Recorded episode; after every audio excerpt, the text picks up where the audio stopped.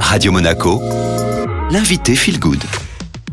Comme tous les lundis, c'est My Positive Impact et aujourd'hui nous retrouvons Florent Favier, notre conseiller en transition écologique. Bonjour Florent. Bonjour Estelle, bonjour à tous. Alors en une année, en France, les fumeurs seraient responsables d'une pollution de 8 milliards de mégots jetés au sol.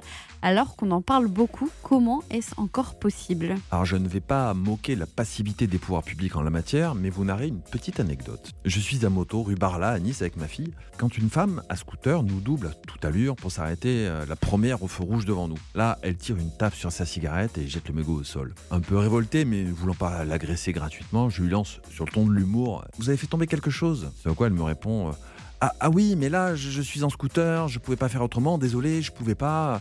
Le feu passe au vert, elle démarre en trombe, comme gênée. Au feu d'après, je la rattrape et lui dis C'est pas grave, c'est juste euh, que vous avez jeté un mégot par terre, mais c'est pour éviter de polluer directement la mer parce que vous savez, ça va directement en mer, etc.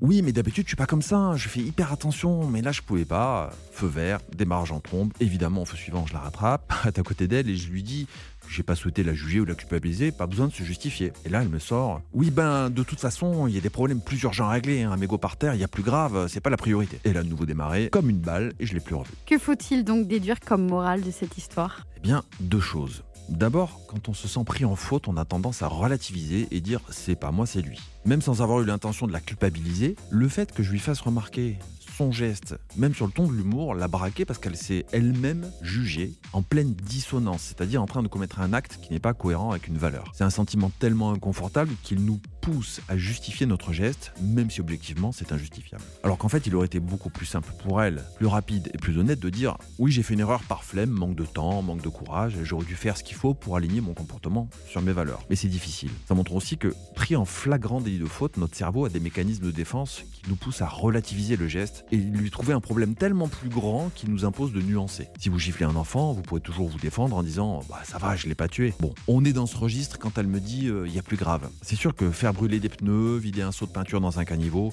jeter un vieux frigo dans la nature ou une batterie de voiture en mer, c'est pire, bien sûr. Mais ça n'efface pas le geste du mégot. Ce petit exemple du quotidien exprime à mes yeux en quoi l'écologie qui montre du doigt a toutes ses limites. Fustiger ceux qui font mal, en fait surtout me semble-t-il, rassurer ceux qui font bien. Mais on perd ceux qui font mal parce qu'ils vont relativiser et se sentir blessés. Ils se détourneront alors probablement à long terme de la protection de l'environnement, associé pour eux à un syndrome de jugement et de prise en défaut de cohérence entre leurs actes et leurs valeurs. Alors il s'agit surtout pas d'excuser ces comportements, juste de réaliser que les juger, c'est souvent les renforcer. Merci beaucoup Florent. Un podcast à retrouver sur Ocha, Spotify, Apple Podcast ou encore euh, Deezer en tapant Radio Monaco Feel Good.